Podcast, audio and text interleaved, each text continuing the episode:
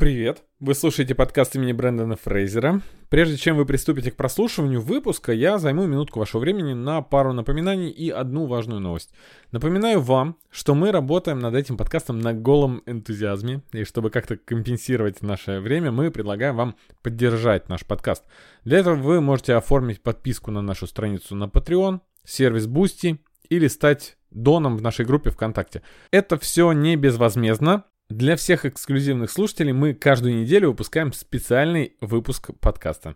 А также ждем всех вас в нашем чате в Телеграм, чтобы общаться, дружить и обсуждать темы наших выпусков вместе. А важная новость заключается в том, что мы с нашими коллегами из дружественных подкастов создали творческое объединение. Если вы обладатель устройства Apple и слушаете нас исключительно через приложение подкасты, то вы могли заметить, что в приложении теперь появился новый раздел, который называется «Каналы». Именно там вы сейчас можете найти канал Showrunner. Showrunner — это объединение подкастов о массовой культуре. Кроме нашего подкаста, туда сейчас входят подкаст о кино и гик-культуре «Посмотрено», Бака, подкаст об аниме, Кактус, подкаст о кино и не только, а также подкаст «Кино-четверг». Если вы слушаете нас на других платформах, то доступа к каналу у вас не будет, поэтому мы добавляем ссылки на всех участников в описании выпуска. Подписывайтесь на всех, слушайте, ставьте оценки, пишите комментарии, следите за обновлениями. А теперь пора приступать непосредственно к обсуждению. Приятного прослушивания.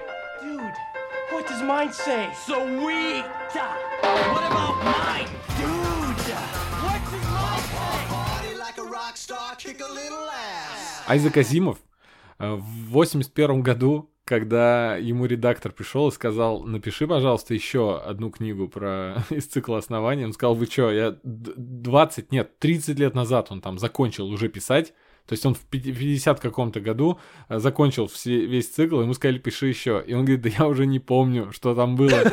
Это правда. И что он сделал? Он пришел домой, взял первую книгу, начал читать и с содроганием думал, что вот сейчас меня начнет воротить от того, как я плохо писал, это мои первые книги, какой корявый текст. И он говорит, что так увлекся, что он страницу за страницей перелистывал, не мог остановиться, настолько его увлекло чтение, он дочитал до конца э, этот цикл и пошел писать следующую книгу спустя 30 лет. Сейчас я преклоняюсь перед Айзека, Айзеком Азимовым, потому что я включил выпуск подкаста нашего, который был год назад. О боже. Начал слушать Такое ощущение, что мы записывали его 30 лет назад. Я слушал, слушал и слушал, и дослушал до самого конца. Ой, ну хотя бы хэппи-энд в этой истории. Но про Зиму очень смешно. Знаешь, мне это напомнило историю про Петра Ильича Чайковского. У него была не очень хорошая память, поговаривали. И однажды ему кто-то поставил произведение, и он говорит, прелестная вещица, кто написал? А ему говорят, вы, Петр Ильич. Смешно. Примерно так же.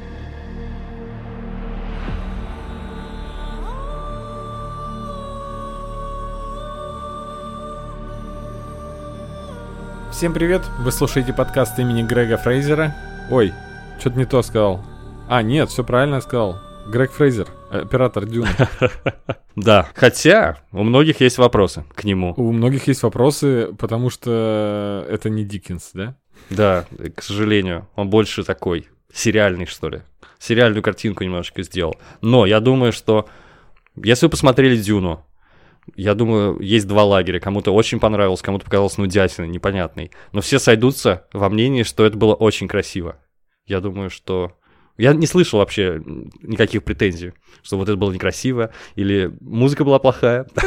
это два неоспоримых достоинства этого фильма. Потрясающая музыка Циммера и картинка ошеломляющая. У меня, знаешь, какой был один эпитет был в голове, когда я вышел из кинотеатра? Грандиозное кино. Грандиозно, мне показалось. Грандиозно. У тебя есть такое параллели, примеры какие-то из э, твоего кинотеатрального опыта или просто когда ты дома смотрел что-то из сериалов и фильмов, где э, тебе на сюжет, в принципе, из-за визуала и а- аудио и визуального оформления тебе ты прощал многие грехи сюжета. То есть ты говорил, да, да, но это все равно потрясающе. Первый пример это Дюнкерк. Я на него пошел, это был последний день проката, и, по-моему, первый раз в жизни пошел в одиночестве в горном, в гордом в кино, потому что никто не мог составить компанию, но я прочел накануне, что это уникальный кино experience, который обязательно нужно прожить, прочувствовать. и будет обидно не посмотреть это в кинотеатре. Я с тех пор не пересматривал, очевидно, фильм. Я пришел в кино, не пожалел, потому что действительно как будто на войне оказаться, а- абсолютно оглушающее какое-то зрелище. Вот это, я думаю, очень подходит, потому что сюжет там вообще не важен. Ну, там его нет, говорят. Ну, ну, можно и так сказать, да, события одного э, недели, одного дня и одного часа. Там три таймлайна параллельных. И, ну вот, война идет. Да, говорят, что в Дюнкерке отличный сценарий, не содержащий сюжета. Вот так вот. Так что, Может быть, да? да. Что-то еще. Я не знаю, Безумный Макс, э, хороший ли у него сценарий? Я не помню вообще, о чем Безумный Макс, но это потрясающе было, просто потрясающе. Я Э, не первый раз слышу параллель э, Дюны между Дюной и Безумным Максом. Но именно, именно вот в том, что тоже не содержательный сюжет, но там компенсировали все визуальной составляющей, экшеном и так далее. Ну, в общем, много достоинств фильма. Я, я даже не знаю, имеет ли смысл какой-то хвалить, потому что многие ставят оценки, там совершенно дев- девятки, десятки летят очень щедро в сторону Вильнева. Э, Антон Долин сказал, что это лучший фильм Вильнева. Абсолютно не согласен с этим. Но, тем не менее, фильм очень крутой получился. При этом у него, на мой взгляд, есть три неравнозначных недостатка. Так. Первый недостаток то, что это даже не половина книги. Это чуть больше трети первой книги. То есть Мгм. это для меня существенно, например. Второй недостаток. И, э, э, отдельное удовольствие мне доставляло с- следить за реакцией людей, которые вообще ничего не знали о вселенной Дюны, ничего не читали, никогда никаких экранизаций не смотрели, и вообще они плавились там, что происходит, какие-то Атрейдис, какие-то черви, ну что происходит, господи. Они. Это я. они потом, многие побежали за книжками в книжные магазины. Книжек там уже не оказалось, потому что их раскупили. Это, кстати, хорошая, значит, хорошая черта фильма, если он побуждает к Ты чтению. думаешь? М, Да, У меня но есть просто отдельное мнение, но сейчас договори, я тебе Нет, расскажу. конечно, да, собственно, об этом говорят, что где на фильме написано, что нужно обязательно прочесть было перед тем, иначе вы ничего не поймете. На фильме такого, на постере написано не было, следовательно, это недостаток фильма. Я не могу, к сожалению, абстрагироваться, потому что я знаю эту вселенную очень хорошо, я видел все до одной экранизации. И я не могу представить, как-то я впервые пришел, и мне вот это что-то показывают, я ничего не понимаю, не могу, к сожалению, это представить. Работает ли фильм как вещь э, самостоятельная, как отдельное произведение? Я думаю, что не очень. Но Хорошо, вот что именно... у тебя есть я, я могу точно тебе сказать. Да, да. Я Рассказывай, просто не всё, смотрел давай. ни одного фильма, э, ни одной Это, экранизации. это твое первое знакомство, получается. Да, Даже в игры не и играл. Я не, не играл в игры, конечно же, но если бы я выиграл в игры, они бы для меня вселенную, наверное, не открыли. Я помню, на Сеге были какие-то там стратегии. Да, да, ты что, ты что? Дюн 1, Дюн 2, особенно Дюн 2, стратеги... стратегия, которая заложила вообще основу жанра стратегических игр. У меня куча знакомых играли, и я когда их спрашиваю, они вообще все в теме, абсолютно. Они знают Спайс, Да? они знают Харвестеры. А я, Они знаешь, как было у меня, когда я играл на, Сеге, в- на Сеге или на, на 8-битной даже приставке у меня это была игра, я уже не помню, на Сеге, наверное. А, Я такой, да, там, наверное, есть какой-то сюжет, но я не умею читать иероглифы. Ну да, но нужно было, чтобы игра была переведена как минимум либо на английский, либо на русский. Э, Желательно на русский все-таки. В общем, некоторым моим друзьям повезло. И они знают, кто такие Атрейдисы, кто такие Харконнены и так далее. Плюс книгу я не читал и даже кратко изложение какое-то не знал, но что я знал как-то само, потому что мы с тобой погружены в поп-культуру настолько, что мы э, урывками какими-то, когда ты открываешь, знаешь, ленту новостную и видишь только крайний пост сегодняшнего дня в своей ленте, ты уже что-то откладываешь в голове. Таким образом, у меня жена знает практически все про «Игру престолов», но не смотрела ни одной серии. Вот. А Также про Да-да. Дюну. За все эти годы, за всю мою жизнь я нахватался всего. Я примерно знал э, как-то... Это как человек, который не читал «Ромео и Джульетту», он знает, кто такие Монтеки и Капулетти. Да, и Харконнены, и Я не Атрейдисы. читал «Ромео и Джульетту», понимаете? Понятно. Да. э, И... Но, тем не менее, я, наверное, самый представитель, вот как раз э, самый яркий представитель тех людей, которые не знакомы с Вселенной, пошли с чистого листа постигать Дюну. И у меня сложилось мнение, э, сильно отличающееся от всех мнений, которые я слышал за последние две недели.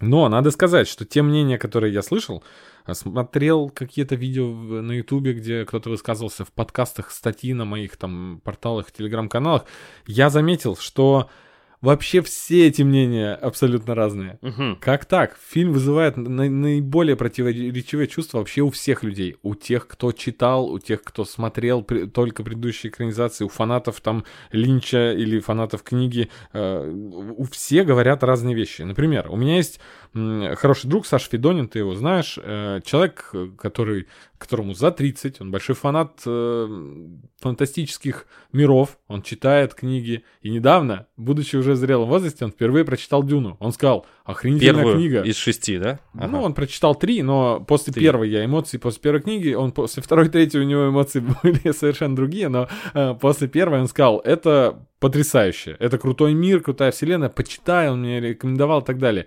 А он пришел в фильм и сказал, крутой фильм, сходи, это прям дюна, что надо.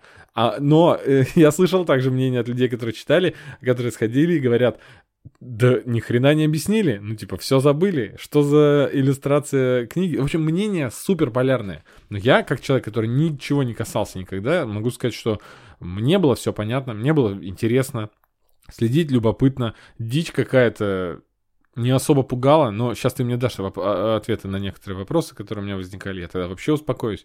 В общем, какой-то какой-то, при том, какого качества фильм, ну вот вопросы к сюжету и так далее, все равно какой величины это явление в массовой культуре. Невероятно. Я вообще до Да. сих пор не могу осознать Я сам, даже. Да, да, я помню, что ты даже не очень хотел идти, при этом у меня уже было внутреннее ощущение, что это будет главный фильм года, то есть это главный блокбастер именно года, при этом, конечно же, как всегда у Вильнева, это авторское кино в оболочке блокбастера, Э, великое коварство Вильнева и Нолана, что они все время так делают, да, а люди все равно идут. И у меня, кстати, такая же штука, но внутри меня самого. Э, У меня полярные мнения внутри меня. Мне кажется, дело в том, что вот книжка такая многослойная, такая сложная, поэтому и у меня очень сложное отношение получилось. Я не могу однозначно вообще тебе ответить даже. Но, но в целом я склонен хвалить Вильнева и говорить, что это крутой фильм, это прям событие выдающееся. Но у меня и как раз третья главная проблема этого фильма, которую я не сказал вначале, это литературный оригинал. Потому что у меня все претензии не там, к книге, как ни странно. И не к тому, что она плохая, она это величайшая, да, книга. Я просто недоволен тем, какая она есть. Это очень странная претензия, но я ее попробую дальше каким-то образом объяснить, но для этого надо будет про книжку поговорить чуть-чуть. Так, но у тебя претензии, я уже наверняка э, могу предугадать, не к качеству, скажем так, прозы Герберта, да?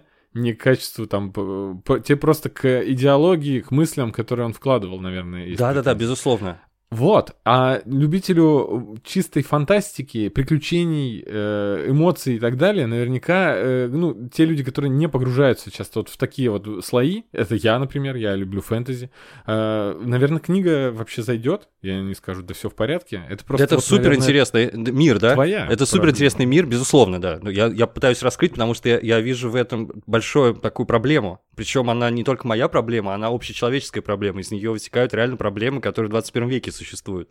Ну, во-первых, э, Дюну Фрэнка Герберта ее принято называть научной фантастикой. И более того, ее принято называть классикой научной фантастики. С 63 по 65 года она выходила. Я же должен сказать, что это вообще не научная фантастика. Более того, я бы применил термин антинаучная фантастика. И это у Мгм. меня главная претензия, почему ее именуют именно таким образом. На самом деле, конкретно для Дюны или конкретно для мира Фрэнка Герберта был придуман специальный термин «мягкая научная фантастика». Ты, может быть, слышал, если ты смотрел ролик, который сделал Антон Долин, там как раз э, Галина Юзефович об этом рассказывает. Мягкая научная фантастика не основана на научных допущениях, э, на прогрессистских, да, она не устремлена в будущее, не рассказывает о том, какой будет прогресс, а она опирается на всякие религиозные, социальные и прочие умопостроения. То есть, поэтому Дюна описывает, наоборот, не, мир будущего, несмотря на то, что действие происходит в далеком будущем, а это супер архаичный мир, это фе- феодальный мир, где есть империя, где есть император, аристократические дома, все Ага. сражаются на мечах, там технологии, он, они, он мир технологичный, но при этом архаичный, потому что э, там нету, на самом деле, высоких технологий, как компьютеры, искусственный интеллект и так далее. Так вот какая у тебя была претензия к именно фантастической составляющей. Это, это, это, это доля пока что всего лишь. Это я только ну, Ага. начинаю, это я запрягаю долго. Ну, ну, хорошо, давай. Ну, соответственно, меня немного коробят такие утверждения, когда говорят, что Дюна для мира фантастики то же самое, как Властелин колец для мира фэнтези, то есть является краеугольным камнем всей научной фантастики. Это вообще не так абсолютно. Так, Вот. ну ты можешь сразу просто поправить э, таких людей, Антона Долина и прочих. Кто тогда кто самая главная научная фантастика 20 века? Это, конечно, это очень будет громкое заявление, если я скажу, кто главный. Я думаю, что главный фантаст — это Азик Азимов для меня, по крайней мере. И, угу. и знаешь, как Бах, из которого... Э, Бах переводится «ручей» с немецкого, и про Баха говорят, что это ручей, из которого выросла... Э, вытекла вообще весь океан европейской, западноевропейской музыки классической. Я думаю, что из Азимова вытекла э, практически вся западная фантастика, так или иначе. Но если есть какие-то знатоки, кто-то, может быть, оспорит это, но мне кажется, что так. Более Я того... могу согласиться с тобой, извини, что перебил. Э, дело в том, что на протяжении всей своей жизни, с самого детства, не читая Азимова, а просто как-то через книжки, через газеты, статьи, постигая эм, литературу и прочее, я слышал, что Айзек Азимов, главный фантаст вселенной, мира и вообще всего, а, и все законы робототехники, которые он там изобрел, как его вещи, которые изобретенные им всякие штуки потом появляются в...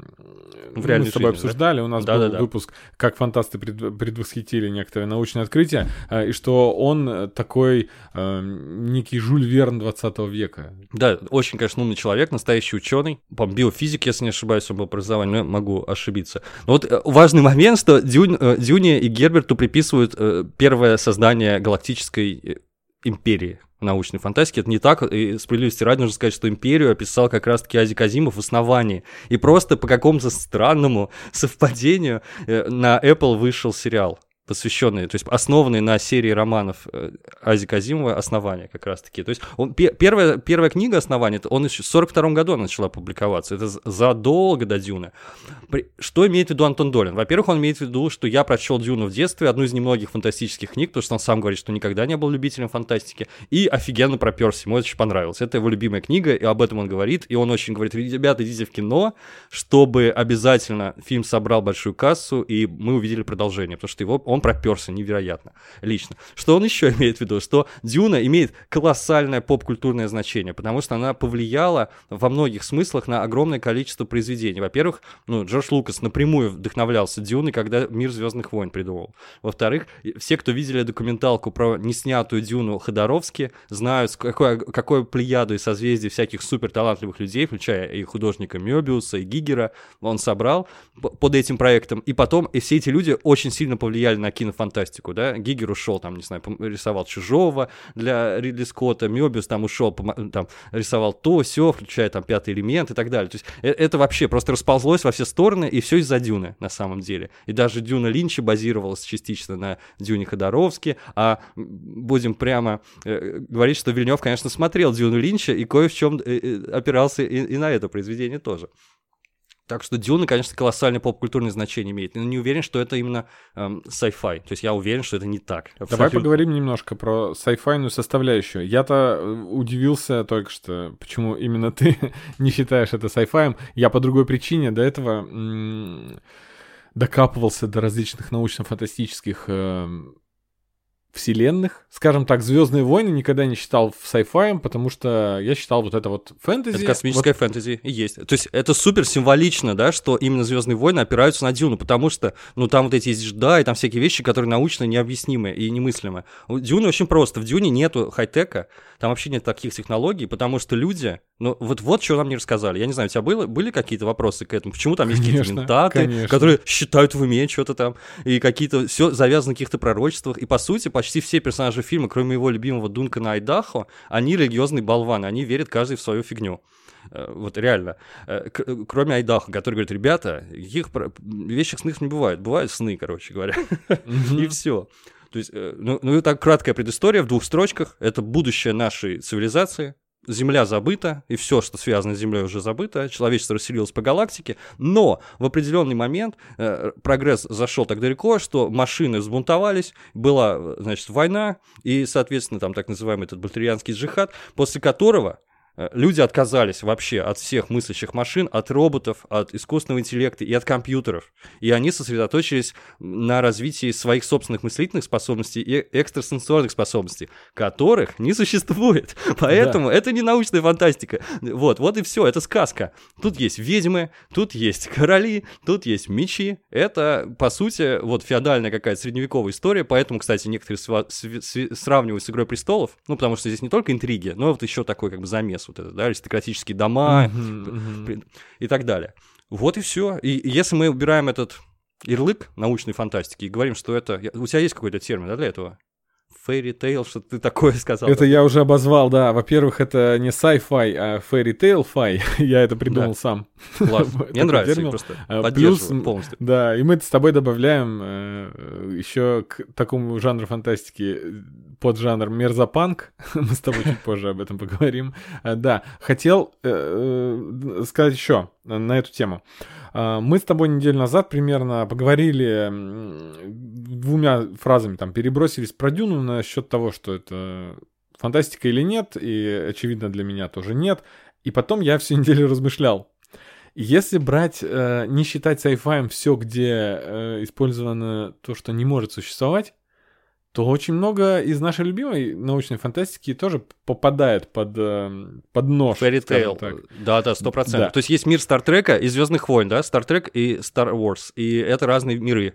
Да, Но мы любим все вместе. э, По Мгм. сути, э, тоже, если брать вещи, которые невозможны, убрать их оттуда, ну, по сути, это тоже сказочка, потому что берем все, что, где есть путешествие во времени, и зарубаем это, потому что это тоже не sci-fi, потому что путешествия во времени невозможны. Да, есть Вот. какая-то граница, которая, ну, не- она невидимая на самом деле. Иногда фильм очень достоверен в каких-то вещах, да, там, в мелочах, но он базируется на какой-то, на каком-то огромном допущении.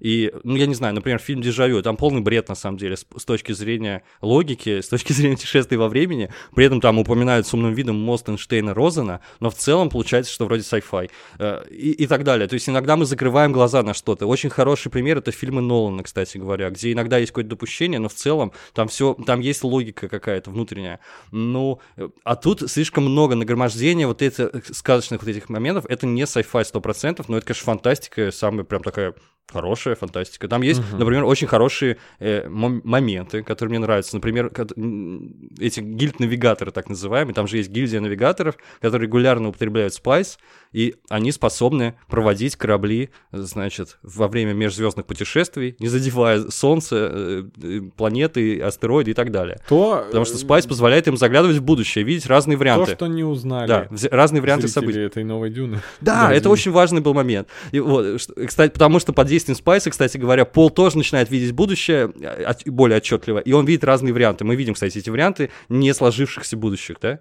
как- которым не суждено сбыться. Например, там, где он проиг- проигрывает в бою, но он выигрывает в бою и так далее. Это все Спайс. И так вот, эти guild -навигаторы под действием Спайса, это мне просто, эта идея меня захватывала, и она довольно, кстати, sci-fi йная очень.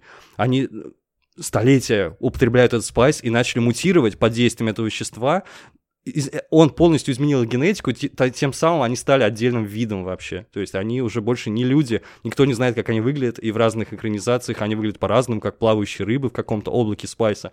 А в этой экранизации вообще нам не показали, просто какие-то чуваки в каких-то скафандрах, и все. То есть это, в принципе, элемент sci-fi. Но сейчас мы уже подбираемся практически к тому, что мне больше всего не нравится, и что это выбивает прямо из, из, из, из достойного ряда фильмов научно-фантастических. Я просто, у меня второй пункт еще был. Давай, давай. Да, подвесь пока мысль. А, Дело в том, что кроме первого, первой претензии любителей фантастики к тому, что здесь у нас э, сказочкой происходит то, что не может быть научно обосновано, есть еще такой момент, который раздражает некоторых людей, ам, которые строят реалистичные прогнозы будущего. И если у нас э, реалисти- самый реалистичный прогноз будущего это глубокий э, киберпанк, Мгм. П- Потому что техно... мы, во-первых, мы уже живем в киберпанке, мы сто раз об этом говорили, и э, если дальше все это усугублять, мы знаем, к чему это может привести, э, то э, такое будущее, где нам э, явно в начале фильма обозначают, что идет 10 тысяч какой-то год. Мгм. Оно, оно заставляет меня такие претензии высказывать. Если бы э, перед фильмом Дюна не было э, этой пометки, если бы мы просто представили, что это какой-то мир, вот, например... В далекой-далекой э, галактике. Да, да, Давным-давно. Звездные войны это не наше будущее, поэтому нет претензий, почему тут так, почему тут так, почему тут не помнят э, Путина. Вот. И, Он стал э, императором, потому что... Да, вот во вселенной. Стартрека там помнят Илона Маска, там его упоминали уже, вошел в канон, так что это, это настоящее будущее. П- убрать одно вот эту вот пометку, что это 10 тысяч какой-то год, у меня не было бы этой претензии. А сейчас я говорю, что нет, таким будущее не может быть. Все, просчитай все варианты развития вселенной. Э, к десятитысячному году не будут люди сидеть и в каменных там каких-то палатах ходить, э, как рыцари. Да, но это экранизация, и, и в этом как раз проблемка, потому что книжка написана, как мы уже выяснили, в 60-х годах, и она очень была актуальна именно в то время, и это продукт той эпохи. И она, конечно, в первую очередь описывала э, видение будущего из того момента. Но многие защитники фильма и книги говорят о том, что книга еще уникальна тем, потому что она говорит с нами именно на нашем языке, э, на языке наших проблем актуальных. И она актуальна до сих пор. И на самом деле ее актуальность, она меня пугает немного. Вот о чем теоретически может ли быть такое, что будет вот такой мир? В некоторых проявлениях, да, к сожалению. По сути, почему эта книжка отражает нашу эпоху? Потому что мы же живем до сих пор, э, не до сих пор, а просто мы живем в постсекулярном обществе. Мы уже с тобой об этом говорили, когда обсуждали религию и технологии. У нас был отдельный выпуск, посвященный этому. То есть уже везде господствует наука, которая подарила нам вообще все, продлила нам жизнь, кучу всего напридумывали, и при этом религии никуда не делись. То есть оказалось, что деятели просвещения ошибались. Они думали, что наука и всеобщее образование сотрет религию вообще, но этого не произошло. Соответственно, вот это постсекулярное общество, в котором мы живем, оно может легко эволюционировать то, что мы видим на самом деле, потому что тут уже нужно анализировать книжку. Э, ну и вообще все, что нам показали. Э, я, я забыл сказать, что Герберт, он очень сильно интересовался вообще э, авраамическими религиями, мессианскими религиями. Ну ты, наверное, mm-hmm. это понял. Конечно. Книжка и, и сам фильм, они просто наполнены огромным количеством библейских идей, отсылок и так далее. Поэтому место действия это пустыня, потому что из пустыни выросли все, в общем, мессианские авраамические религии, три великих религии, так называемых, и так далее. И, собственно, когда ты начинаешь лор анализировать, это немножечко странновато становится есть фримены — это дзен-сунниты, то есть там обычные религии в будущем ушли в прошлое навсегда, но при этом вот появилась новая такая дзен-суннитская, восточную философию объединяет э, с, ближневосточной, так сказать. Или вот эти ментаты, они результат великого джихада против машин, то есть это реально термин из книги. И, собственно говоря, джихадом и заканчивается на самом деле. Точнее, начинается, заканчивается первый роман, и начинается второй. Это супер, очень, супер важная вещь. То есть в определенный момент ты начинаешь понимать, что Муаддиб, он срисован уже с пророка Мухаммеда, и вот как раз в Дюне построен будет, будет еще только, это извините за спойлеры, он будет построен настоящий халифат, где будет э, объединена светская религиозная власть, соответственно, да? Uh-huh. И в мире Дюны истреблены почему-то представители других религий. А, то есть э, господствует помесь дзен-буддизма и суннитского ислама, ты понимаешь, к чему я веду? Uh-huh. То есть это, в принципе, один из вариантов, ну, ну в, как, в какой-то области нашей планеты, один из вариантов будущего, очень страшный. И мне как бы, не то, что у меня прям претензии, а мне, э, я недоволен. Блин, почему так? Он даже слишком хорошо, что ли, угадал наше а, будущее, Герберт. У меня какая-то досада из-за этого. Потому что я никогда не хотел, чтобы так было, понимаешь? И вот когда вот все замешано на этом мессианстве, на, на религии, мне это прям коробило, если честно, очень сильно, потому что там это преподносится как реальность, как а, вообще, то есть э, абсолютно абсолютно объективный факт. Пол Муаддиб, он мессия, он с этой мыслью живет, он становится мессией, становится пророком, он видит будущее реально и так далее. И, и потом, мы будем говорить с супер спойлерами, я даже не знаю, он, он, он типа станет действительно лидером Да, этих, я, я, я просто про спойлеры хотел тебе сразу сказать. Вот э, ты не совсем меня нисколько не расстроил, например, рассказав, что вот там будет э, создан халифат и так далее, потому что э, мне же фильм понравился совершенно не этим. Да, да, мне фильм слава понравился понравился персонажами, их отношениями и вообще, э, ну, и визуалом, и ауди, аудиовизуальной составляющей, как мы уже сказали. Э, что там произойдет с ними, я, возможно, забуду уже к выходу продолжения, да? Да, но просто вот была у романа сверхидея, как мне кажется, потому что вот первый роман все время все экранизируют, и забывают, что там еще шесть книг. Ну, и хотя бы вторую еще нужно. И, собственно, э, сверхидея пропадает, а сверхидея состоит в том, сам Фрэнк Герберт в интервью говорил, что разница между суперзлодеем и супергероем, она проходит там, где вы прекращаете свое повествование. На самом деле офигенная мысль для всех любителей комиксов и сериала «Пацаны» и так далее. Он считал, что если вы зайдете в своем повествовании чуть дальше, то любой герой станет злодеем. И это и происходит на самом деле. Потому что вот этот пол, вот эта сладкая мордашка, шаломе ты мое шаломе, он становится потом самым главным, он устраивает этот джихад. И, кстати говоря, Вильнев уже зародил зернышко, вот это, это, это, за это ему большое спасибо. Он кричит, когда видит э, эти свои пророчества, Он кричит, спасите, он говорит, помогите, я не хочу, джихад, ум- умрут миллиарды, а 60 миллиардов там к началу, ну, когда второй книг, вторая книга и второй фильм начнутся, 60 миллиардов погибнет на всех планетах, потому что начнется джихад, священная война, а он во главе встанет, а, соответственно, потом его сын, если не ошибаюсь, вообще переродится и станет богом-императором Дюны, превратится там в получервя какого-то э, гигантского. Это очень страшно все будет, и там они уже покажут Кузькину мать. То есть та империя, которая есть в начале, это вообще не империя, это детский mm-hmm. лепет. Потом будет империя, реально религиозная империя, страшная империя. И если это и была мысль Герберта, я не могу в этом быть уверен, потому что он очень любитель мессианства, я повторю еще раз, и религий разных.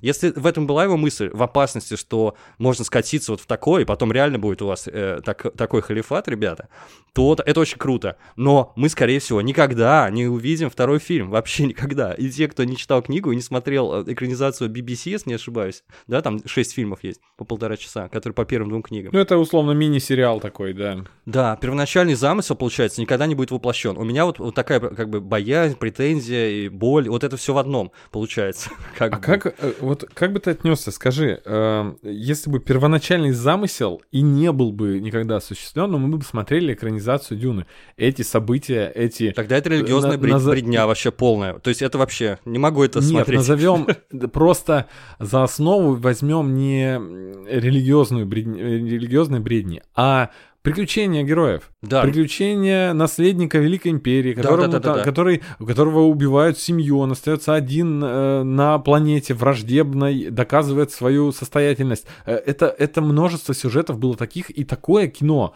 Я бы вообще с удовольствием продолжал смотреть и ждал бы. Так это тысячеликий герой, да-да-да. Да, я, там... я при просмотре этого фильма, я абстрагировался вообще от всего. Я от тебя много раз уже слышал за, раньше жалобы на э, вот эти вот хипарские бредни э, этого Герберта. Герберта это. Э, и почему книга зашла именно тогда, во времена расцвета хиппи и прочее.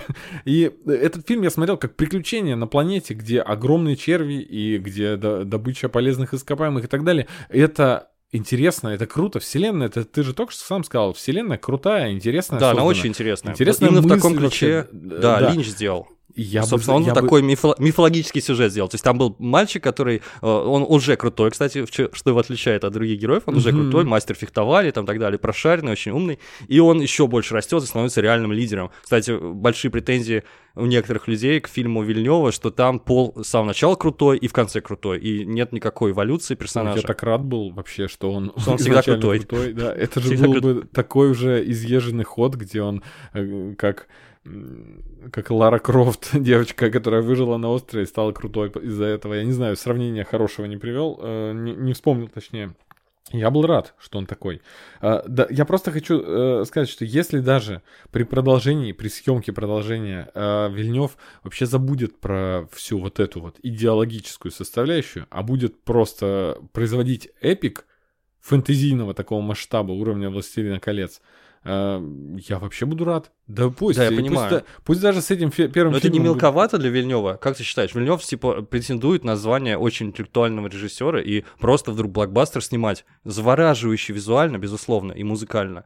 Но это как-то странно для него. Да будет, мы забываем просто, что такое режиссер. Режиссер, он не обязан быть интеллектуалом. Если режиссер, автор фильма полный, э, как Нолан, который пишет сценарий, сам ставит э, фильм, ставит на ноги, как это будет смотреться, и визуальную часть, и игру актеров актеров, это одно. А когда режиссер, режиссер в истинном его понимании, он должен э, отвечать за то, чтобы актеры смотрелись Но у него есть видение все же. Да, у него есть видение. и так далее. И, и чтобы операторы сняли так, как надо. То есть, если... Это я понимаю, да. Это ты говоришь как, как просто, как технарь, как вот он да. просто мастер своего дела. Но при этом он еще свою интерпретацию истории рассказывает. Он автор сценария. И это, конечно, его переложение этой истории. И если смотреть, например, кто не хочет читать, можете посмотреть э, три фильма BBC. Первый фильм заканчивается, кстати говоря, там, где заканчивается фильм Вильнева сколько он вы, выпустил всего очень важного. И это действительно его авторский вид. Кое-что он придумал, например, шутку про песок и вытирание задницы и так далее. Да. Что-то он придумал, может быть, лишнее, а что-то он убрал, и от, от чего очень оскуднел, на самом деле, сценарий. При, при этом, слушай, а давай про фильм поговорим чуть-чуть, отвлечемся от книги, потому что я хотел вот про, бы... про моменты, да, ты мне уже про них сказал, и мне хочется свое мнение сказать, как человека, который не знаком вообще, да, с э, первоисточником. Я посмотрел фильм, мне все понятно. У меня вообще вопросов нет. То есть Потом никакого джи- Почему компьютеров нет там, почему они в уме считают, это Такие нормально. есть типа, вещи. У меня нет вопросов к сюжету, почему тут так пошло. Ну, А, ладно, есть кое-какие. Я их в конце задам. Но у меня, то есть, я, я не выхожу из кинотеатра такой, что за хрень была? Я вышел и такой, ну, я, может быть, что-то не знаю, но мне все понятно. Да, я Понимаешь, понимаю, о чем ты. Я понимаю, как, э, почему, ну, что здесь все складно, что в этой вселенной все хорошо. А потом я слушаю претензии какого-нибудь или читаю статью какого-нибудь любителя оригинального романа, Оригинала. Мгм. и он говорит, так вы же вот это не показали, это не сказали. Я такой, в натуре? Меня обманули? То есть я по своей святой простоте, я сначала подумал, э, не заметил всех этих ошибок. А на самом деле я их не заметил не поэтому. Я заметил, потому что здесь визуал и вообще эмоции, чувства, и вообще вот этот дух приключений и трагедия, драма, она все на передний план выведена, настолько хорошо это мне показано, что я забыл про какие-то несоответствия. Это же круто. Это как мы забываем на условности в сериалах, где мы, мы покорены обаянием персонажей каких-то. Я абсолютно согласен, потому что если мы вообще отвлекаемся, что не существует никакой Дюны Фрэнка Герберта, существует только фильм Вильнева. Это потрясающий киноопыт, который действительно заставляет тебя забыть все, раствориться в этом. То есть я был под огромным впечатлением. Я так и написал тебе, фильм крутой, идея Герберта сомнительная. Именно это, да, по-моему, я тебе написал сразу же из фильма, э, из кинотеатра, когда вышел. Собственно, да, это, это что-то потрясающее, что у меня было первое, поначалу вообще вот ощущение, что действительно это э, в будущем в других мирах снято. Вот, вот такое дотошное воссоздание вот этих локаций, дизайн какой-то умопомрачительный. Это уже было на высочайшем уровне в «Бегущем по лезвию» 2049. Здесь это еще больше какие-то формы приняло. Плюс, по-моему, здесь Вильнев довел до абсолюта свой вот этот, как сказать, визуальный минимализм. Он же вообще любитель такой стерильности в кадре. Здесь это было вообще возведено в абсолют. Ну и, это не повредило, на мой взгляд. Ну, от- отчасти. Отчасти Мгм. повредил все-таки. Я сейчас скажу. Ты не видел, к сожалению, фильм Линча. Просто в фильме Линча там и родная планета от Рейдисов. Там действительно кажется, что это будущее Земли, потому что там очень много каких-то мотивов именно земных. Там как- какие-то японские элементы в дизайне, много зелени, много дерева в интерьерах. И это было, это как-то подкупало. А здесь от земного мне вот очень понравилось, что там была фигурка Матадора, и портрет вот висит, э, а, да, предка от Рейдисов, э, деда э, Пола, который погиб, сражаясь с быками. То есть, возможно, он с испанского рода какого-то был, я не знаю. Я Э, хохотнул на этой штуке. Она не была шуткой в отношении э, диалога Мгм. Пола и Лета, но я не знаю, я почему-то всхохотнул, когда он сказал, да мой дед, да он э, дрался С с быками быками дрался». ради забавы, да, и умер поэтому, господи. Ну, это было забавно, скорее, да. Вот, вот это мне, мне вот это очень понравилось. Потому что, да, это люди. Они еще не забыли, кто они такие. Они уже давным-давно, ну, там, тысячелетия не живут на Земле, но они еще помнят, кто они такие, откуда они пришли. И вот в фильме Линча, фильм Линч был гораздо более живой в этом плане. Там можно было его, так сказать, пощупать, там не было такой стерильности. Но, но э, еще раз повторю, фильм Вильнева потрясающий какой-то визуальный опыт. э, э, даже не знаю, с чем сравнить. Просто отдаешься этим чувством, да, ты чувственно воспринимаешь этот фильм. Если выключаешь голову, это просто шедевр абсолютно. Я, я вообще спорить не буду с этим. Я единственное, что хотел восстановить справедливость, потому что никто ни в одной рецензии не отметил, как круто Кристиан Бейл сыграл Шайху Луда. Потому что как... Извини. Известно, что Кристиан Бейл набрал несколько десятков тонн да, для этой роли. Никто не отметил его роль. Раз уж мы э, про шутки, я хотел тебя спросить, что за БДСМ-паук? в DSM Паук. Но это должно подчеркнуть, какие харкольные мерзкие ублюдки отбитые. Видишь, у них какие-то то ли э, эти генно выведенные, какие-то геномодифицированные люди для секс-утех. Ну что-то такое, да. Вот то, что, чем нас отторгало вообще вселенная Дюны, меня и тебя, насколько мне известно, это, это боди-хоррор, вот это Мерзопанк. натуралистичность, мерзость, да, вот это. Она тут э, в микроскопических дозах, но присутствует. Кстати говоря, это очень большая претензия. Опять же, у слас- я из претензий прямо сегодня состою, как будто бы, к книге. И Так, у Герберта есть как будто бы хорошие от Рейдиса, как, это если мы первый роман читаем, да, и плохие Харконны, мерзкие. Главный герой, барон, э, главный злодей, барон Харконен, да, Владимир Харконен. Кстати, я узнал, что он, по-моему, Дмитриевич, Владимир Дмитриевич Харконен. Да, жесть, у него отца Дмитрий зовут. Вот. это как если бы Медведев назвал сына в честь Путина. Да, да. Он такой толстый, что не может ходить, уже летает на каких-то там левитаторах. Он все время что-то жрет, любит мальчиков всяких молоденьких, там убийца вообще, э, садист, э, э, гедонист э, и так далее. Он во всех экранизациях абсолютно омерзительный персонаж, и он злой, а Атрейдис красивый. Э, ну, И при этом это не совсем так, во-первых, потому что те, знают предысторию Дюны, знают, что и Атрейдисы не белые пушистые, они там кинули Харконненов тоже во время джихада и Мгм. получили кучу дивидендов и так далее. То есть главный герой типа симпатяга, а главный злодей урод. И вот такой лукизм, который в итоге, кстати, приводит, ребята, к, к тому, что э, червь-император становится главным вообще там в галактике. Очень плохо это. Все, на самом деле неоднозначные все персонажи. И от Рейдиса тоже. И, соответственно, если мы все вместе книги смотрим, мы понимаем, что и Пол тоже не такой уж добренький и так далее. То есть то, о чем как раз Герберт и говорил. Все зависит от того, где вы заканчиваете повествование. Осталось нам дождаться, э, узнать, э, что и Дени Вильнев тоже не такой уж хороший. Подожди, сейчас будет какой-нибудь скандал с мету, со съемок. Ну, вряд ли. такие, о, так все совпадает с Дюной. Всё совпадает. Ну да, в общем, Харконнен и мерзкий, и меня это, если честно, в детстве э, в разных организациях, то, что я видел, это очень впечатляло. Вот это Гиди Прайм, вот эта планета, где нет солнца, где они все бледные какие-то, в разных организациях. Где-то они рыжие, но бледные, где-то они просто бледные. Здесь у них нет бровей ни у кого вообще, да? Э, какие-то они все болезненные, странные, какие-то ванны из нефти принимает барон. Э, у Линча это просто безумно страшный персонаж, который убивает там э, э, мальчиков своих собственных, значит, слуг поворотом просто ключика на их сердце, и они истекают кровью. Это уже, ну это ужас, э, чистый ужас. Вот мерзопанк, как ты выразился. Здесь, например, они в этой версии замуровали своего просто солдата на несколько дней, да, на 6 что дней, чтобы он управлял этим дроном-убийцей. Просто в оригинале там был действительно наемник где-то спрятался, и он бегал потом. Кстати, да-да-да, я... э, А здесь его замуровали. Очень страшный он там, очень в- жуткий. Вопрос, он умер от того, что там замурован был? Ну, Так- видимо. Тогда как Но- он выпустил э, этого дрона? Понятия не имею. Там, там на самом деле какая штука. Пол пытается... э, Пол предупредили о том, что есть предатели. Он даже пытается понять, кто это. Гурни, Дунка Найдаха, может быть, доктор Юи. И, и, и Гарни как раз убивает вот этого сбежавшего Хар, э, Харконнена, который управлял вот этим дроном-убийцей, и, и тем самым вроде какие некоторые подозрения на себя бросает. А здесь просто Вильнёв... Ну, это будем считать какая-то несостыковка. Может быть, его от... расковыряли, и он принял яд.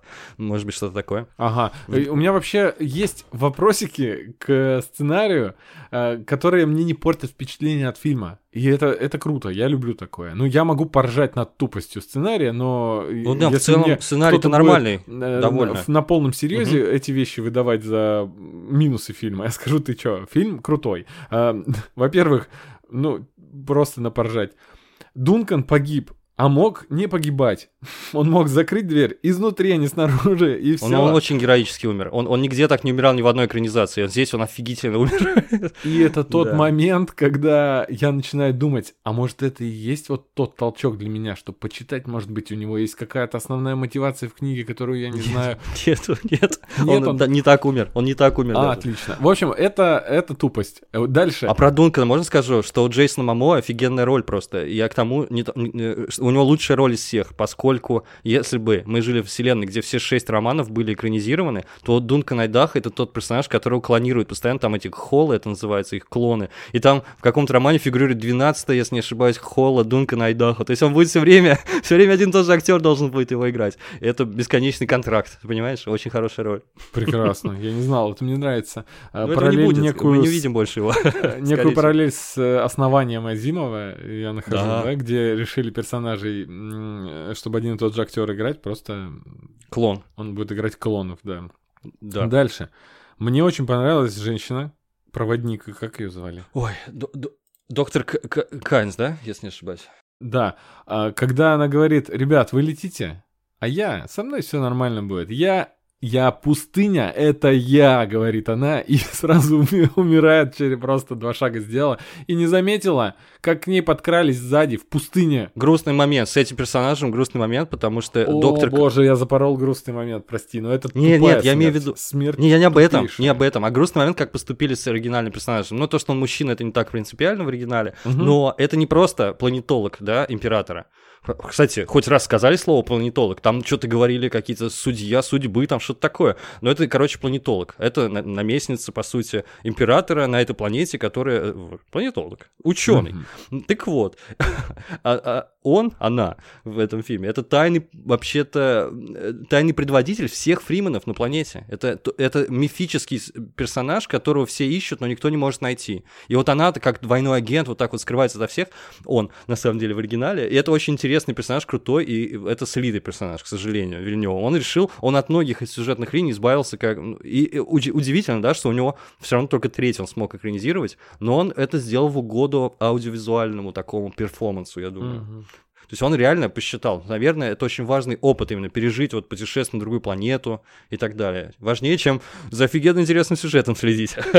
Ладно. Короче, вот так вот. Жалко, что... Ж... Э, слили, слили просто, да. Да, жалко, что весь юмор ситуации, которая меня рассмешила, он, он прошел мимо, но правда, господи, когда человек... Это, это пародия э, очень популярная в пародийных всяких фильмах, есть, где появляется герой, замирает экран, появляется плашка, на которой написано «Герой», и его съедают там через секунду в кадре. Вот она здесь тоже сказала, что я настолько крута, что я тут со мной не переживайте. И ее просто...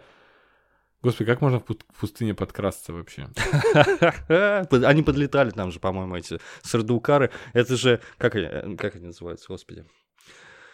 А, это уже Урухай, только да, летающие. Да. Просто злые очень. Э, хорошо, чуваки. теперь, э, если проводить параллель с, ну, которую, очевидно, самая первая параллель, с которой все проводят, это «Властелин колец», э, ощущения э, у многих такие же. Кто не знаком с оригиналом, не знал, что это начало огромной истории. Угу. Все говорят, что на самом интересном месте Братство Кольца тоже обрубилось на самом интересном месте. Но в защиту Властелина колец многие скажут, ну вообще-то фильм экранизирует первую книгу, а второй фильм экранизирует вторую книгу, а третий третью книгу. Но давайте вспомним, первая книга из э, «Властелина колец», «Братство кольца», она вообще была книгой отдельной? Она же тоже Ты имеешь в виду, что изначально он написал большую книгу, а потом разделил ее на три части? Ты это имел в виду? Я не знаю, как писал Толкин, но вся, весь «Властелин колец» — это три это, акта. По-моему, ну, это, вот издательская, это... издательская штука больше была. То есть он вроде не, как... Не уверен, он... может быть, может быть, но тем не менее, книга «Братство кольца» обрывалась на самом интересном месте, и фильм тоже. Но угу. еще, когда мы посмотрели «Властелин колец», «Братство кольца», и не см... вы посмотрели, друзья, не читающие до этого, я-то читал еще до фильма, детство провел на этих книжках, вы когда досмотрели первый фильм «Братство кольца», у вас не было вопросов к миру? почему здесь то, почему Там здесь много, так. много вопросов, Там да, много вопросов. И более того, некоторые из них раскрываются потом, а некоторые вообще остаются нераскрытыми, и только толкинисты заядлые могут вам дать ответ. С Дюной Вильнев сделал так же, поэтому претензия на тему того, что почему нам не объяснили, что они на мечах, почему они все на мечах, это же 10 тысяч какой-то год, а что они не могут там из бластера стрелять? Если вам это не объяснили, либо подождите продолжения, либо, ну, это не нужно объяснять, так как «Властелину колец» претензий у вас не было. Там тоже кудрявый мальчишка бегал, и мы ничего не понимали а, а ничего о мире, в котором он существует. И здесь тоже происходит то же самое. Очевидная параллель — это, наверное, новый «Властелин колец», но эм, как для 20-летнего а, молодого человека, увлекающегося фэнтези, сейчас он с замиранием сердца будет спрашивать у тебя о твоем первом походе в кинотеатр на «Властелина колец», да? Что у тебя mm-hmm. в жизни было такое историческое событие, а у него нет. Также, наверное, через 20 лет, возможно, многие скажут нам, Реал, вы были на Дюне. На, на Дюне, на той самой показе. той самой да. Дюне. Если бы я сейчас увидел человека, который в 78 году сходил на Звездные войны, я бы хотел бы купить свидание с ним. Да, я думаю, что не будет такого эффекта от Дюны, но не знаю, к сожалению или к счастью. Просто мир изменился чуть-чуть. Мне, мне интересно, хочется следить за этим, и я жду будущего, чтобы узнать. Ну смотри, мне кажется, «Бегущий по лезвию 2049», предыдущий фильм Дэни Вильнева, выдающийся фильм и в жанре научной фантастики, и как аудиовизуальный опыт, и как просто фильм сам по себе. Где, где эти люди, армии поклонников сумасшедшие? Этого нету. Ну, я просто считаю, что это вот, вот это его высшая точка в творческая в коммерческом кино, на мой взгляд. Ну, просто я думаю, что ну, просто мир такой разнообразный, столько контента, что уже сложно приобрести культовый статус какому-либо фильму, но mm-hmm. это мы узнаем только через 30 лет. Ну ты посмотри, прут, прутся все на Дюну и прутся все от Дюны. Не э, какие-то утонченные любители массовой культуры и вообще искусства в целом, э, высокой культуры, скажем, да, которые могут как, на какие-то ошибки, огрехи указать. Просто Мгм. люди, которые и- идут и на бабушку легкого поведения, и потом идут на дюну и, и прутся Это неё. очень странно. Для меня это вообще парадокс необъяснимый абсолютно. Потому что я говорил, что фильм провалится чертовски. Да-да-да. Я ошибся, видимо, по всей видимости. Потому что мне казалось, что из-за того, что книга такая старая, она такая локализованная в своем времени, и сколько раз можно смотреть еще раз на тот же самый сюжет, который мне-то известен очень хорошо с детства, я не знаю, почему-то не все смотрели, Мгм. видимо, эти фильмы по телевизору, ну, кто-то что-то смотрел. Эм, В общем, я удивлен, ну, наверное, приятно удивлен, скорее так. У меня я сделал кое-какие умозаключения провел, сделал вывод, почему. У меня есть короткое объяснение, как я сам себе объясняю, попробую его защитить сейчас перед тобой. А, почему все пошли? А я же не ругал фильм-то, Не, ты не же фильм, заметил, не фильм, да. я свое умозаключение защитить как А, свою давай, давай. диссертацию. А, э, Почему все поперлись? э, Почему все? Нет, акцент на слово все. Почему все пошли на Дюну? Во-первых, здесь сошлось очень много факторов сразу. Во-первых, это авторский фильм режиссера, которого многие синефилы любят за не за научную фантастику, не за бегущего по лезвию. Любят его за убийцу, за пленниц, за... Да-да-да, с его Ну, первый фильм авторский, да. Да. Э, Дальше.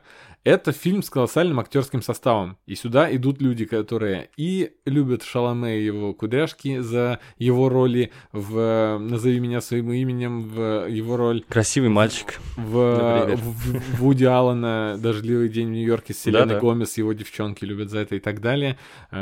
Э, И сейчас, если звук будет на фоне, это кот, простите меня, пожалуйста. Это он вот так, о, Шаломе. а». Да, здесь одновременно есть и рестлеры, накачанные брутальный Аквамен, и Джош Бролин. э, и, то есть здесь все, здесь сошлось очень много всего. Здесь Зендея есть, да, то есть э, девчонки с Диснея, э, с аудиторией Диснея сюда сразу пошли. Кастинг офигенный вообще. Кастинг Всё, об- объяснять даже не нужно, да, режиссер это одно, кастинг завлекающий абсолютно разных людей, это другое. Третье, любители оригинала и Герберта и вообще этой саги, и вообще научной фантастики. Это и плюс скучающие люди, которые идут на все подряд. То есть все сошлось, чтобы всё- на этот фильм пошли все. Такого не случилось с доводом, а мы ждали. В прошлом году довод он должен был вернуть людей в кинотеатр. Это первая громкая премьера после локдауна. И на него не особо все пошли, и он оказался э, довольно таким нишевым, э, для многих людей спорным, не, не всем понравился и так далее. Не, не таким развлекательным, скажем, даже как Дюна. А Его здесь- нельзя сравнить с Дюной, к сожалению. Хотя мне Да. довод, в принципе, понравился, но это совершенно другое. Просто вот Долин сказал, что это абсолютное кино. Я думаю, что действительно это абсолютное кино, что своим фактом существования доказывает необходимость кинотеатров. Такое нельзя дома испытать, по-моему. Нельзя... Поэтому, Вильнев, ты сейчас понимаешь, наверное, как он, с какой болью он говорил, не смотрите это, пожалуйста, на мобильных и, пожалуйста, и не выпускайте это на HBO Max одновременно. То есть я понимаю прекрасно его. Я думаю, речь была не о деньгах, не о деньгах, а исключительно о опыте, который зритель приобретает в кинотеатре, потому что это просто путеше- путешествие на другую планету. И ну, глупо себя лишать такого. То есть реально это офигительное какое кино. С доводом нельзя сравнивать, я думаю, к сожалению. Э, Для довода. Да, я не сравниваю, я просто говорю, что у, у довода не сошлось столько то- точек, э, столько завлекающих штук в одну, чтобы пошли все на него. А Вот вот даже э, если там все вот эти звезды были в этом фильме, и тоже бы так его придержали бы, и чтобы мы стосковались по блокбастерам, он бы не смог э, ничего подобного сотворить. Просто он не, не такой хороший, это не такой хороший фильм просто. Так он не нет, такой подожди, интересный. Я тебе, Дюна тоже могла не оказаться таким хорошим фильмом. Я тебе еще раз говорю, что не хватает доводу многих пунктов. Не А, да, хватает первоисточника, огромную кол- колоссальную э, фанатскую базу книг и так далее. Да-да-да, да, Просто согласен. м, научно-фантастической составляющей, которая там э, не хватает, не хватало даже промо-компании такой, именно такой. Довод вообще не позиционировался как э, эпик какой-то Мгм. глобальный, да, он уже, уже просто... Так я, собственно, от Дюны не ждал такого. Я офигел, если честно, в кино. Я не ожидал, что будет настолько. Я, я, трейлеры-то я видел. Ну, я- ну да, это очень красиво, очень по-вильнёвски, очень минималистично снято, очень классные актеры. Я про кастинг два слова хотел сказать, что это очень круто, когда такой цепляющий кастинг, потому что даже если ты знаешь, чем кончится, как я, тебе все равно жалко, когда персонажи погибают. Больше не увидишь этого прекрасного Оскара Айзека уже, например. Это хороший да. ход. уже, просто уже актеры работают даже. Кстати, ты слышал, что Вильнев говорил про Дюну свою, и точнее, это же долгоиграющий проект в его голове. Он говорил, что это будут Звездные войны для взрослых. Ты считаешь так? Нет, вот это Дени Вильнев так считает просто. Я, Нет, я, а я ты такой... э, согласен с ним теперь?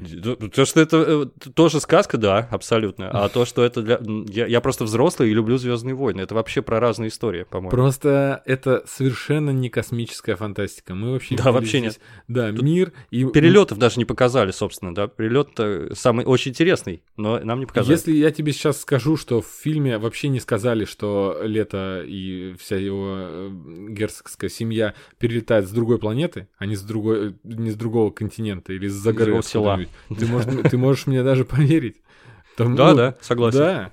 Просто это, это вполне может быть э, такая локальная земная вещь. Еще, знаешь, почему Звездные войны для взрослых? Потому что здесь песчаная планета. Пустыня. А в да, да. В Звездных войнах любят планета, на которой только один климат. И это, это уже такое, мы обшутили сто раз этот э, научно-фантастический такой троп допущения, скажем так, через дефис. Э, и, и здесь то же самое. Ладно, я могу предположить, что это пустыня в центре материка какого-то, который находится на одной планете. И, ну, вообще... Не, Аракис кос... полностью пустынный, да, это вот факт, так. абсолютно. В общем, да. это не космическая фантастика, а вообще абсолютно не космическая, ничего в космическом я забыл сказать-то. Да, у Татуин-то у Лукаса. Он же, это же там что Аракис. Почему там действие а, я в пустыне? Ты это и имел в виду? Он же, ну да, да, он полностью вдохновился. Он книжку прочел, проперся и наворовал там очень многое.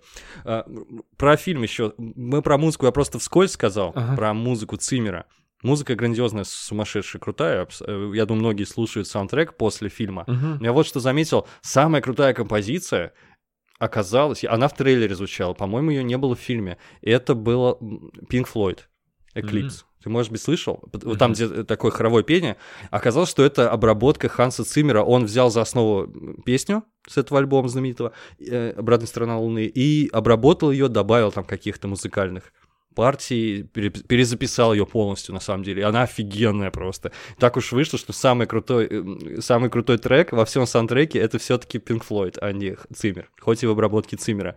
Но ничего не хочу сказать плохого. Наверное, один из крутейших саундтреков его точно, да, за последнее время все вот эти женские завывания пустынные, может быть, чуть, чуть банальные, но вот этот ляск вот этот страшный, э, иногда металлический, проникающий, это, конечно, э, ужас. Ужас как торкает. Тебе да. понравилась музыка, да? Ведь я думаю, ну, да, всем да, понравилась невероятно. музыка. Я, причем еще даже не такой ценитель, как ты. Я иногда в фильмах э, могу из-за сюжета, я же вообще любитель историй, я могу так увлечен быть сюжетом, что не обратить внимания на саунд. Э, ну, у меня есть такая проблемка. А здесь, естественно, мимо меня даже не прошло. Даже такого, то есть отрешенного человека. Э, круто, круто, конечно. Циммер, это mm. вообще, ну, как, кто бы мог сомневаться, что у него так получится хорошо? Мне очень интересно, это хороший саундтрек или нет, потому что в фильме, э, в кинотеатре он великолепно слушался, но когда я его слушаю уже у себя на телефоне, в наушниках, э, мне как-то не, уже не так. Я Хотя не картинки в памяти, в памяти всплывают. Просто иногда бывает, что очень здорово. И отдельно, как отдельное произведение, тут я не уверен. Да, я не могу но, но он явно крут. такую музыку. То есть она у меня всегда с видеорядом должна идти. И, угу. То есть до мурашек пробирать, когда видеоряд... Это как, э, знаешь, мы с тобой часто обсуждаем искусство создавания трейлеров. И, то есть в трейлерах иногда такой саунд крутой, что э, до мурашек трейлер. Этого, этого трека, этой песни, этой музыки в фильме может не оказаться даже вообще. Э, это, так и здесь. Я без такого видеоряда и без... Э, атмосферы вот этой, которая в кадре, я, наверное, такой саундтрек бы и не воспринял. Да, согласен. Еще не, не упомянули, просто перескакиваю с темы на тему, просто ни слова не сказали про экологическую повестку, которая была и в оригинальном романе, и в фильме, и всем это очень важно, и, к сожалению, до сих пор очень актуально. Э, в фильме чуть-чуть об этом рассказали, что были разработки по превращению Аракиса, значит, в цветущий сад, но нашли спайс, как всегда, и за спайса все, значит, пустили э, червю под хвост. Э, червю под хвост. Про, мы же хотели с тобой про основание чуть-чуть поговорить. Даже не знаю, насколько вот глубоко нужно этой темы касаться. Основание — это сериал Apple, как я уже говорил, по циклу Айзека Азимова. И там тоже галактическая империя, которая переживает... И она, на самом деле, по масштабу это вообще не мир Дюна. Это гораздо-гораздо больше. Это просто триллионы людей, э, огромное количество миров — Причем люди настолько давно расселились на разные планеты, что они уже друг на друга потихонечку перестают быть похожими, у них там как-то дальше эволюция идет своя. Просто я охарактеризовал это, хотя, возможно, это было как-то очень скоропалительное суждение, что это дюна здорового человека. Но это исключительно потому, что э, мир основания — это мир, где господствует математика, точные науки, и главный герой — это Хэри Селдон. Это математик, который разработал даже свою науку, психоисторию, который позволяет прогнозировать поведение гигантских сообществ в будущее, прогнозировать. То есть тоже прогнозы о будущем. Но в отличие от Дюны, он не очень-то уверен в этом. И он говорит, в общих чертах, он говорит, можно понять, что будет, а будет разрушение империи. Вот мы будем об этом с тобой как-то их пытаться сравнить, э, потому что подходы абсолютно разные, на мой взгляд. Но сравнить можно элементарным образом, потому что это супер далекое будущее, э, с одним отличием, что в основании Азимова в два раза дальше в будущем, чем в Дюне Герберта, можно даже предположить, что э, после, что это в одной вселенной, знаешь, после, после мира Да, кстати, Дюны. интересно но, было но бы. у Азимова описано, что в 10 тысяч каком-то году зародилась империя и просуществовала еще 10 тысяч лет. То есть у него явно не, не 10 тысяч лет назад до э, начала э, сюжета основания там не, не Дюна была точно. Там уже все шло к этому. 10 тысяч империй лет, и я не, очень понял из э, первых серий, так как не читал первый источник Азимова, клон-император, он в книжках нет клонов. Это, кстати, офигенная придумка именно сериальная. То есть ага. там есть император Клеон первый, и, и вот в сериале он э, правит не один император, а три, а три клона. Когда, разных возрастов. Маленький, значит... Э, и давно ли они правят? Вот мне Брат Рассвет, да. Вот да. как раз первого императора Клеона. Сколько... Он, он там говорит, наша династия генетическая правит и говорит, сколько ты там лет. Я не помню сколько. Какие-то сотни или а, тысячи. Всё. Ну, но не все время. Не, не, не может такое быть, что совсем состаренный один из клонов, совсем-совсем который состаренный, что это первый? Нет, ну там же... А, ты точно смотрел, да? Во второй серии показали самого первого, вот, который это, законсервирован в банке. Это первый, да? Они смотрят на первого, да. А, Они. Сделали из него чучело, ублюдки. Так, а он... А, я, а мне показалось, что он жив? Не-не, он там законсервированный сидит в бочке. Все уже уберт. Все, просто мне показалось, что э, как его там звали, закат, вечер, который, который пожилой. Ну, да, смотри, маленький брат рассвет, брат день, брат дей и брат закат. Брат закат, очень печально и немножко обидно, да, иметь такое имя потом. Ну ладно, ты, все уже, ты закат твоей жизни. А... На самом деле, это самый интересный персонаж для меня вот пока что. Пока, всего еще две серии вышло, мне очень интересно смотреть, потому что они же разные люди. Нельзя говорить, что это один и тот человек, это клоны. У них одинаковая генетика, но они разные люди, у них разный опыт, и вообще они разные. И на самом деле там Харри Селдон не совсем прав, когда говорит, прекратите клонирование, типа одно и то же. Да нифига не одно и то же. Они могут быть по-разному воспитаны. Просто здесь они друг друга начинают воспитывать. Это уже проблематично немного. Конечно. И видно, что мальчик, который, кстати, в следующих сериях будет уже юношей, он, он не очень-то ему нравится то, что он видит. В общем, это очень интересно, на мой взгляд. И как к старикам пренебрегают. Да, он пожил, да, он знает, он стал более мягкий, да, к старости, а, но и к нему не прислушиваются. Потому Я что не он уверен, говорит... что когда он был днем, Э, он был таким, таким жестоким, как таким сейчас. же был, да? Да. А, мне просто почему-то показалось, что тот, тот законсервированный, что он как будто понимал, что они говорят. Вот, ну, я ладно, это, это э, он Было бы забавно, конечно. Выпустите! Мы говорим Ой. про 2000 э, какой-то, 20 тысяч какой-то год. Я не удивлюсь, что так и есть. Ну да, там тоже, конечно, огрехи есть того, что книжка написана в середине прошлого века, и здесь от кое-чего не смогли уйти, да, а, но при этом она выглядит гораздо, э, экранизация более технологичной, и в это больше веришь, в такое будущее больше веришь, чем в будущее Дюны. Да. Да. При этом, повторю еще раз, то, что мне не нравится, проговорю последний раз, mm-hmm. что Фримены здесь подаются, здесь есть некое благоговение между Фрименами, и в книжке, и в романе, и в фильме тоже. Перед фри... Фримен это... народом. Ну, потому что они угнетаемые.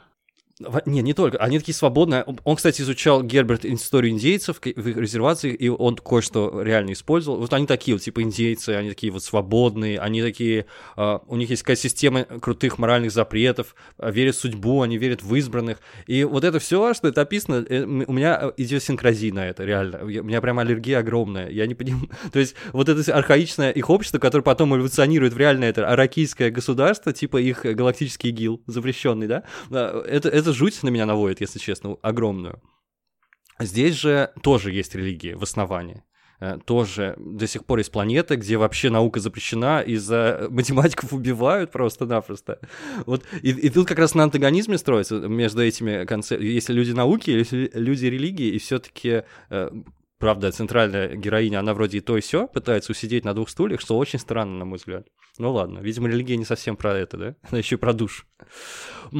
В общем, вот в будущее основание как ты больше веришь, потому что там какое-то шире разнообразие, и что еще добавить Оно хорошего? более я вот сейчас с большим интересом. фантастическое, я бы так сказал. Да, да, безусловно. Да, Э, То есть у нас там все, все, все- весь набор, да, космические перелеты, гибернация, космический лифт, офигенно вообще показан, просто потрясающе, и так далее. А, какие-то там боевые корабли. Э, Я с большим интересом слежу, просто всего две серии вышло, будет, я напомню, сколько будет, 8 сезонов по 10 серий часовых, да, если не Мгм. ошибаюсь. Ну, пока не будем так вперед заглядывать, хотя бы первый сезон Это, посмотреть. yes, да, пропичили 8 сезонов, потому что книг много, а, а так, э, как минимум, один сезон выйдет точно.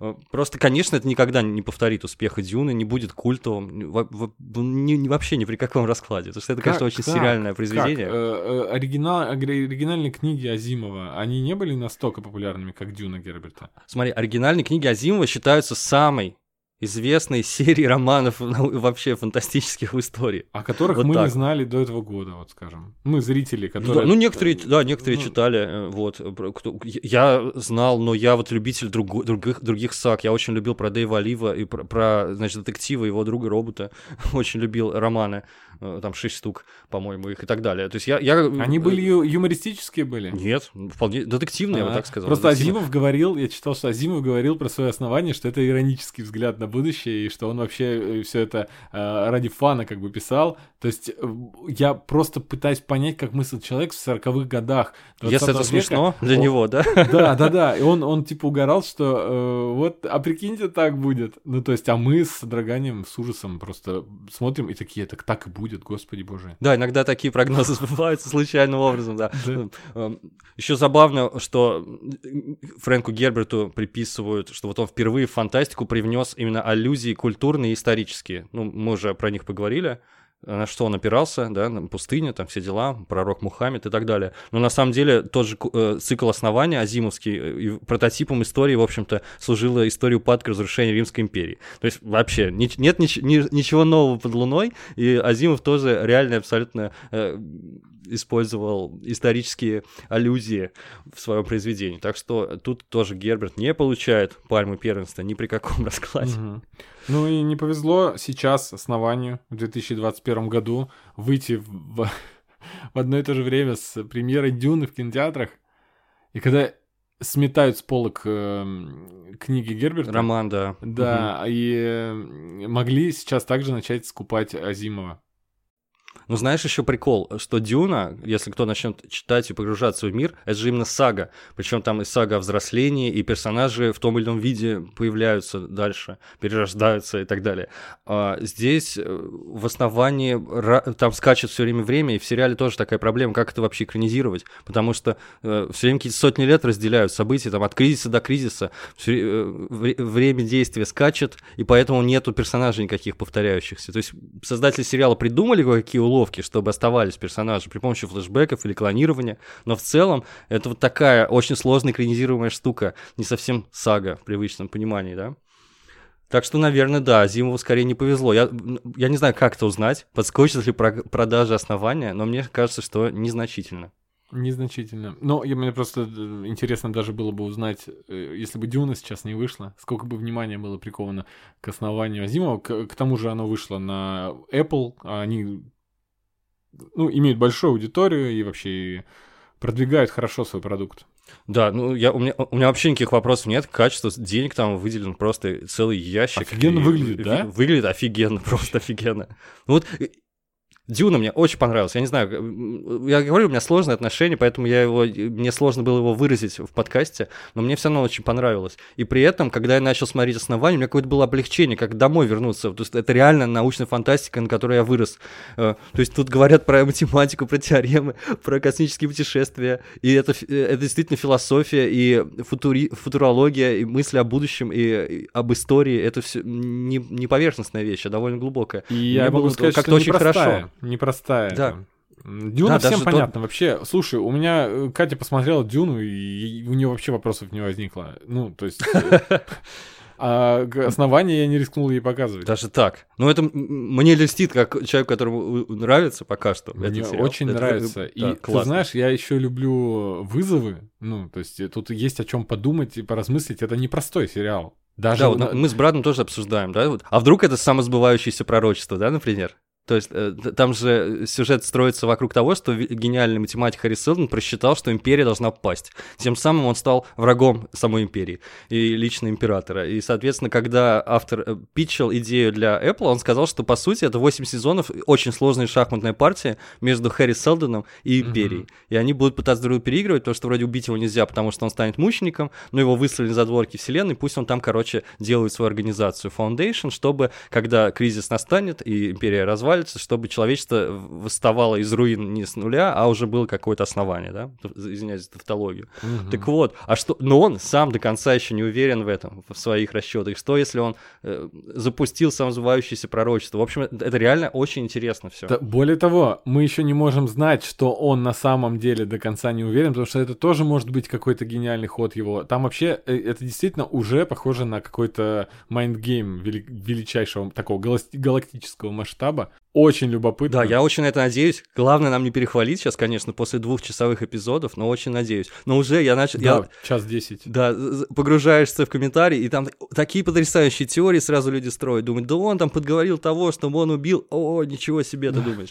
Так что да, я в принципе рекомендую, ребята, если вы любите научную фантастику, это must-see абсолютно точно. Поддерживаю полностью.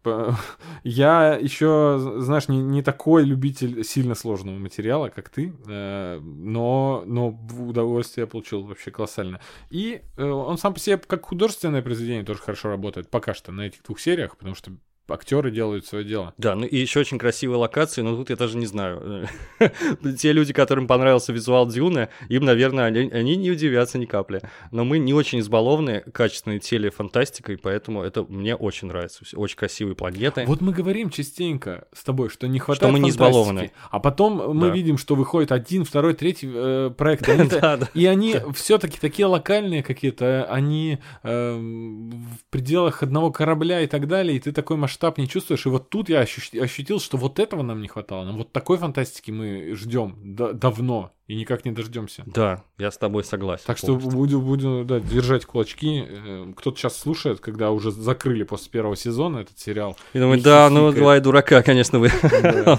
Поэтому да, не будем больше продолжать про основание. Посмотрим, что будет. На этом все, наверное. Да, я думаю, все. Галопом, конечно, проскочили мы по, по этой саге, по этому фильму грандиозному, но будем надеяться, что у него будет крутая прокатная судьба. Он же собрал миллиард в российском прокате и потом соберет, наверное, еще много в США, в Китае. И мы увидим все-таки продолжение Вильнева через пару лет, по всей видимости. Да. Ну, по крайней мере, я, я на это очень надеюсь, при всем моем сложном отношении к оригиналу. Хороший эффект э, на меня произвел фильм, когда я вышел и подумал, блин, вот бы уже узнать, что дальше. Это не значит, что меня должны подтолкнуть к э, прочтению книги, должен фильм. Я просто жду продолжения. Конечно, не Мгм. как Мстители, когда я такой, чё, и через год только я теперь узнаю. Там, конечно, капец, клиффхенгер и так далее.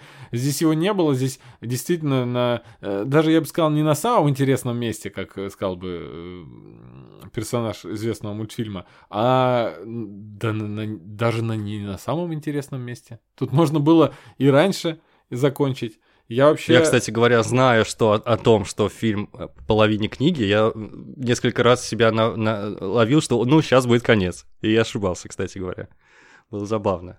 Я А, такой, ну, вроде бы и все уже, пора бы уже все закругляться. Еще одно умозаключение мое, если бы я писал сценарий, а, не- не- и, фильм э, снимал человек не а, отвлекающийся на визуальные вещи, да, не растягивающий фильм ради визуала, то я бы, наверное, смог очень складно разложить и закончить фильм на гибели лета, потому что, во-первых, это эмоциональный момент, а, во-вторых, к моменту гибели лета э, можно было добавить гораздо больше изучения э, Атрейдисами планеты. То есть мы могли эм, по их э, как-то там сказать, когда они э, обосновываются на Аракисе, когда н- осматривают свои владения и так далее, мы могли эм, такой получить эффект того, что вроде как все хорошо, и в финале могли вторгнуться Харконнены, или это бы погиб, и это был бы, во-первых, крутая мотивация для, для Пола, это крутое, крутой клифф для нас. Мы бы с, с, нам бы были огорошены, мы бы еще больше ждали продолжения.